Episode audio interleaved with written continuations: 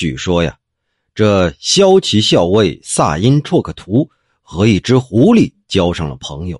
有一天，这狐狸朋友慌慌张张的就跑来说：“我家里有妖精作怪呀，你能不能把你们家坟地借我用用，我好安顿我的家眷？现在我那家已经待不下去了呀。”萨因绰克图就很奇怪：“呃，我只听说过这狐狸给别人捣乱的。”可没听说过有什么别的妖精给狐狸捣乱的呀？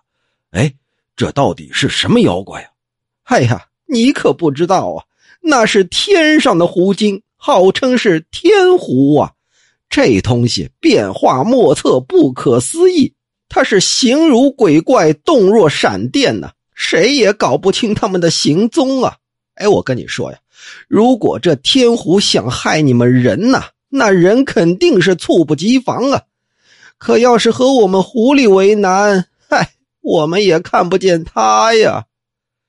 这萨因绰克图就说：“呃，这天狐和你们这种狐狸，按理来说都是同类呀，为什么不是彼此相互怜惜呢？”哎，你这话说的，我问你啊，人和人不也是同类吗？可你们人类不照样是以大欺小、以强凌弱？